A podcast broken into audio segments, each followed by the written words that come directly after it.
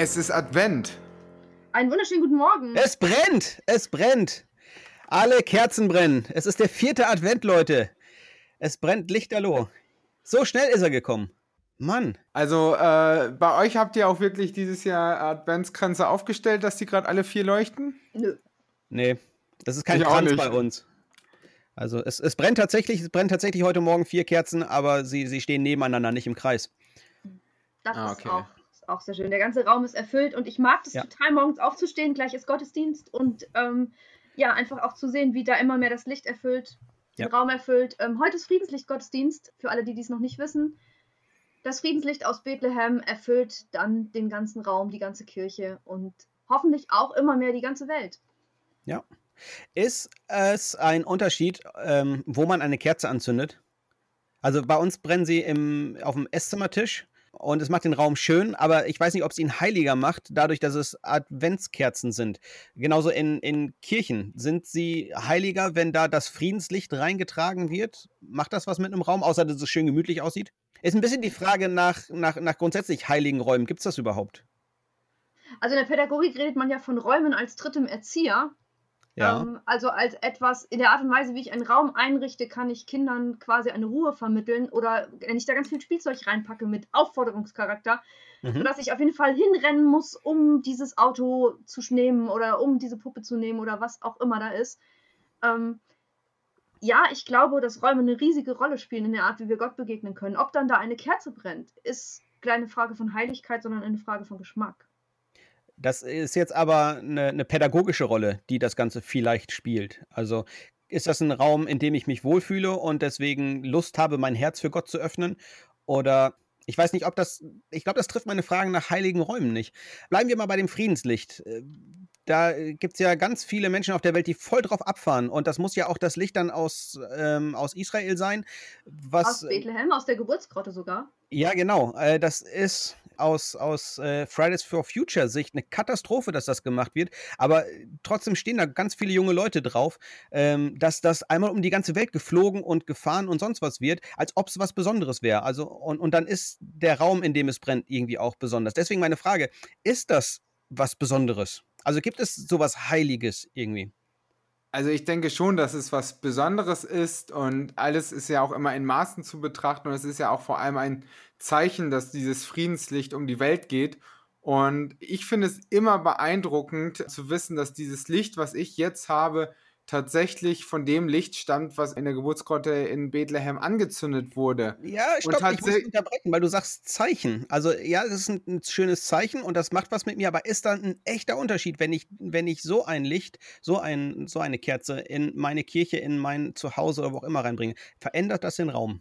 Ich würde sagen, an der Stelle, also zum ersten CO2-Debatte, klimaneutral und sonst irgendwas, die Züge wurden ja nicht extra für dieses Licht gemietet und es wurde auch kein Jumbojet nur extra dafür getippt. Entschuldigung, sowieso ich- geflogen, ja? Ich wollte es nicht kaputt reden. Ja, das, Alles das stimmt schon. Das zweite, die Frage heißt ja, wenn du nach heiligen Räumen fragst, was bedeutet denn heilig?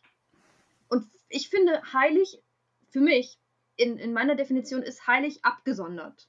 Also Ja. wenn ich hier fünf Ja. Lieblingsbleistifte habe und den einen Bleistift, den habe ich besonders gern und den benutze ich zum Mhm. Beispiel nur, um Briefe an meine beste Freundin zu schreiben. Dann ist der Ähm, heilig, verstehe Dann ich. ist der heilig. Und vielleicht gibt es ja Räume, die ich absondere. Und vielleicht ist es kein ganzer Raum, vielleicht ist es nur eine Nische ähm, in meinem Zimmer, wo eine bestimmte Kerze brennt oder wo irgendeine Ikone steht oder wo irgendwas Besonderes ist. Mein Tagebuch liegt, die Bibel. Die ist dann abgesondert für meine Zeit mit Gott und dann ist sie ein heiliger Raum. Mhm. Also wäre quasi, wenn ich ein bisschen spöttisch fragen darf, eine Kirche, die nicht nur für Gottesdienste ist, sondern als Multifunktionshalle mit Fußballspielen und Basketball und ab und zu ist da auch dann sonntags der Gottesdienst drinne. Ist das dann nur dann ein heiliger Raum, wenn noch der Gottesdienst dran findet?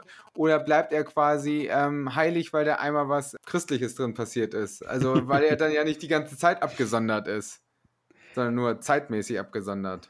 Ist er immer Nee. dann heilig, wenn du ihn für was Heiliges nutzt? Oder ist nicht vielleicht auch das Fußballspielen heilig? Also das wird geheiligt, weil es in der Kirche stattfindet, meinst du? Nein, ich meine anders. Ich meine, in dem Moment, wo ich einen Raum für etwas absondere, ist es heilig. Mhm. Und das wäre jetzt nochmal die Frage, ob heilige Menschen, die ähm, einfach den Alltag tun, dann, ob der Alltag dadurch heilig wird. Weil heilig heißt ja nicht perfekt und ohne Schuld, sondern heilig heißt abgesondert und ausgesondert für Gott und wenn Gott da auch mittendrin ist. Also Gott kann in einer kaputten Kapelle wohnen, die, wo die Ruinen sind, weil irgendjemand dahin, also weil jemand diese Kirche zerstört hat oder weil niemand mhm. mehr investiert hat und das immer noch im 70er Jahre Look mit irgendwelchen komischen alten Stühlen ist, ungemütlich und mit Blümchentapete. Gott kann da wohnen, weil er diesen Raum heilig macht und weil wir diesen Raum heiligen, aussondern. Ja. Und, ja. Ähm, und trotzdem macht es, glaube ich, einen Unterschied, ob wir ihn so heiligen, dass wir ihm da auch noch besser begegnen können. Also für manche ist das die Blümchentapete, weil sie sich im Retro-Look absolut mega wohlfühlen und das die Atmosphäre ist. Und für andere ist es einfach eine ganz normale weiße Wand. Äh, mit anderen Worten, ob etwas heilig ist, kommt auf das Auge des Betrachters an, ja? Naja, ich glaube, es ist vor allem, wenn ich das so sehen würde, die Frage von, mit welcher Herzenshaltung gehe ich quasi da rein. Und wenn Gott alle Dinge dieser Welt unterstehen, dann ist es, wie Simone sagt, dann gehört der Fußball, das andere auch dazu.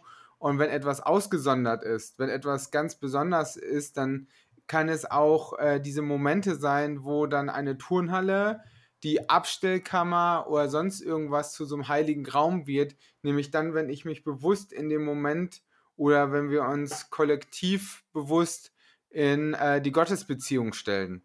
Und dann kann es der Abstellraum sein, dann kann es der, der Park sein, dann kann es das Wohnzimmer sein, dann kann es auch das Auto oder dann kann es auch auf der Toilette sein. Also ich glaube, all das können heilige Orte und heilige Zeiten sein. Ich stelle mir vor, die Hirten auf dem Feld. Ich greife jetzt dem Heiligabend ein bisschen vor, aber wir kennen die mhm. Geschichte ja alle. Die Hirten auf dem Feld, das ist ein ganz normales Feld. Es ist nicht geheiligt, es wurde weder vom Papst gesegnet, noch haben die Hirten gesagt, wir feiern jetzt einen Gottesdienst. Die haben da ihren Alltag gemacht und vielleicht haben sie sogar gepennt. Ja. Und da bricht das Heilige in das Alltägliche hinein, einfach weil Gott es so bestimmt. Ich glaube, dass es heilige Orte gibt, die Gott als heilig definiert, weil er uns begegnen will. Und dass es andersrum heilige Orte gibt, die wir so definieren, in der wir hoffen, dass wir Gott begegnen und trotzdem ist er unverfügbar. Das heißt, wir können, ähm, wir können tatsächlich Räume heiligen, absondern ähm, und sagen, hier möchte ich gerne Gott begegnen und wenn ich Gott dann da begegne, heiligt Gott die Räume dann für uns. So, so würdet ihr es definieren. Ja, vielleicht so, weil es ist ja trotzdem kein Automatismus. Jetzt stelle ich da eine Ikone hin, jetzt räuchere ich da was ab, jetzt mache ich da eine Kerze hin und deswegen habe ich jetzt hier eine super gute stille Zeit. Also mal mhm. ehrlich, wie viele stille Zeiten sind wirklich extremst still, weil ich entweder einschlafe, den Bibeltext nicht verstehe oder mich mit der schlechten Laune von einem Streit beschäftige, anstatt Gott anzusehen. Die Frage nach einem heiligen Raum heißt für mich auch, wen oder was sehe ich an? Mhm. Und, ich, und, ich, glaube, da ist es einfach hilfreich, wenn wir Kirchen oder Gebäude haben, was ich ja ganz spannend finde, gerade irgendwie so im süddeutschen Bereich oder so gibt es oft sogenannte Hauskapellen oder Familienkapellen. Wenn dann ähm, Familien eine eigene Kapelle haben, wo sie dann quasi zum Beten und zur Besinnung einkehren oder früher dann der Pfarrer, Priester dann quasi in, von Hauskapelle zu Hauskapelle gezogen ist. Und da kann man genauso sagen, man hätte sich auch im Wohnzimmer hinsetzen können. Aber ich glaube, es ist etwas einfach, wo man sagt, okay, man nimmt sich einen Raum dafür. Und kleiner Filmtipp, ich finde da ja auch den Film, auch wenn ich ihn kritisch betrachte, War Room, quasi Kriegsraum, ähm, heißt, äh, oder geht es halt genau darum, dass man sich einen Raum nimmt und darin dann betet, so eine kleine Abstellkammer, in der dann gebetet wird. Und ich finde, ich finde das einen grundsätzlich richtig guten Gedanken zu sagen, einen Raum zu haben, wo vor allem das Gebet im Mittelpunkt steht. Ich habe das mal probiert, die kleine Speisekammer, die ich habe, als War Room einzurichten, aber grundsätzlich sind dann da eher die Müllsäcke und vieles Chaotische gelandet als wirklich die Gebete. Aber grundsätzlich finde ich das richtig gut, sich einen Ort zu nehmen, wo man sagen kann, da ziehe ich mich zurück, da begebe ich mich bewusst in die Gegenwart Gottes. Ich finde das großartig, was du gerade so ehrlich sagst, weil wenn ich Gott Raum gebe in meinem Leben und vielleicht sogar Räume gestalte, ihm zur Ehre und zur Verfügung stelle, dann wird es da auch Müll geben, hm. den er aufräumt oder wo er mir sagt, Mensch, guck mal da nochmal unter den Teppich oder ähm, sortier das aus ganz fasziniert. Also es gibt tatsächlich Toiletten, die ich mega heilig finde. Und einige von euch kennen das Gebetshaus in Augsburg. Die haben einfach gesagt, wir wollen Schönheit und Ästhetik in jeden Raum dieses Hauses bringen, weil es ein Ausdruck von Anbetung ist. Und in jedem Raum kann man Gott begegnen. Und ehrlich, ich war nicht auf der Jungstoilette, aber die Mädelstoilette, die ist so wunder, wunder, wunderschön und ästhetisch. Und das ist tatsächlich ein Raum, wo ich nicht nur denke, okay, da kann Gott einen sowieso heimsuchen, weil Gott Gott ist, sondern der ist einfach so ästhetisch, dass man dort gerne ist. Und da, wo ich gerne bin, dann, ja, da fällt es mir doch viel leichter, ehrlich vor Gott zu sein. Und vor mir mhm. selber. Ja, ich, ich finde die zwei Richtungen von, von heilig würde ich gerne nochmal äh, auseinandernehmen. Das eine, wo, wo ich etwas aussondere, weil ich eine bestimmte Erwartung damit verknüpfe oder eben aus ganz pädagogischer Sicht, wie, wie du das eingangs gesagt hast, mich da konzentrieren kann, manche Dinge eben nicht stattfinden, dadurch auch manche Gedankenspiele nicht, nicht stattfinden. Also ich kann für mich einen heiligen Raum schaffen, den, den ich für mich absondere. Und dann ist das nochmal eine andere Form von, von Heiligung, die, die die Hirten auf dem Feld erlebt haben, als Gott dann einfach da war. Da, das ist, glaube ich, überhaupt gar nicht an, an Räume gebunden. Um da auch nochmal zum, zum Friedenslicht zu gehen, da würde ich behaupten, das Friedenslicht ist nicht besonders heilig, aber aus, aus pädagogischer Sicht zum Beispiel, weil, weil ich weiß, wo es herkommt, habe ich eine, eine ganz andere, habe hab ich persönlich eine andere Beziehung zu diesem Licht und zu dem Raum, in dem dieses Licht brennt und, und gehe damit dann gesondert, besonders irgendwie um. Kennt ihr das von früher noch? Also bei meiner Oma war das so, die hatte die gute Stube. Mhm. Wir waren ganz oft in der, wir waren ganz oft in der Küche und haben da irgendwie gekocht und gemacht. Aber zum ja. Kaffee trinken am Wochenende sind wir in die gute Stube gegangen. Genau. Ähm, ja. Das war nicht so ein Multifunktionsraum wie heute Wohnzimmer sind, wo man irgendwie Fernseh guckt oder die Wii noch daddelt oder was auch immer alles macht, vielleicht noch ein Sportgerät stehen hat, ja. sondern das war wirklich die gute Stube. Und vielleicht ist es also so wie der Gottesdienst dann die gute Stube ist als zeitliches Ritual, gibt es vielleicht einfach auch diese Art von gute Stube für Räume mit mhm. Gott? Mhm. Und ich glaube auch Zeiten und Mitmenschen mit Gott. Also dieser Punkt von eine gute Stube für sich alleine macht wenig Sinn. Ich kenne das auch noch von meinen Großeltern, dass es dann die gute Stube gab und dann waren irgendwelche guten Feste, dann ist man in die gute Stube gegangen, weil es was Besonderes war. Man hat bewusst gesagt, okay, wir können uns diesen Luxus leisten, einen besonderen Raum zu haben. Und wenn wir ehrlich sind, ein Kirchraum, der nur als Kirchraum genutzt wird, ist ökonomisch gedacht total grausam weil so selten ein Gottesdienst stattfindet und dafür hat man ein ganzes Gebäude. Mhm. Und trotzdem ist es ein Luxus, weil wir sagen, es ist wichtig, dass wir diese eine gute Stube haben, um Begegnungsmöglichkeit zu schaffen. Ja, wir, ja. wir sondern den eben ab für die Begegnung miteinander und mit Gott, ja. Ja, deswegen ist eben Kirchenarchitektur auch sowas total Spannendes und jede Zeit hat immer ihre Arten gehabt, das zum Ausdruck zu verbringen. Die Größe Gottes in der Gotik oder ähm, verschnörkelte Dinge, ähm, Barock und solche. Also jede Zeit hatte ihre Art zu zeigen, wie sie mit ihrer Schönheit und ihrem Geschmack Gottes Wesen repräsentiert. Und das wäre für mich gerade wirklich nochmal eine spannende Frage. Wir haben noch vier Tage bis Weihnachten und dann feiern wir zwölf Tage. Wie wollen wir in dieser Zeit unsere Räume gestalten? Ich glaube, überall ist es voll, ne? Adventskalender hier und Sternchen da und jetzt noch das Friedenslicht heute ab heute Mittag irgendwo da rumstehen.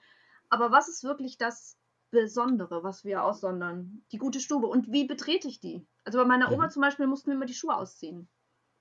Selbstverständlich. Und tatsächlich vorher Hände waschen, weil da das gute Geschirrtuch lag. Ja, und eventuell sogar umziehen, weil die Sachen aus, also wenn man aus der Schule ja. kam oder so, dann haben wir uns immer zu Hause umgezogen oder dann sonntags auch mit anderen Klamotten. Es gab viel mehr die Trennung zwischen Alltag und Sonntag. Mhm. Also das ist ja auch etwas, was ich eine Zeit lang probiere, probiert habe oder sehr intensiv auch immer noch probiere, wirklich zu sagen, ich mache mich am Sonntag schick.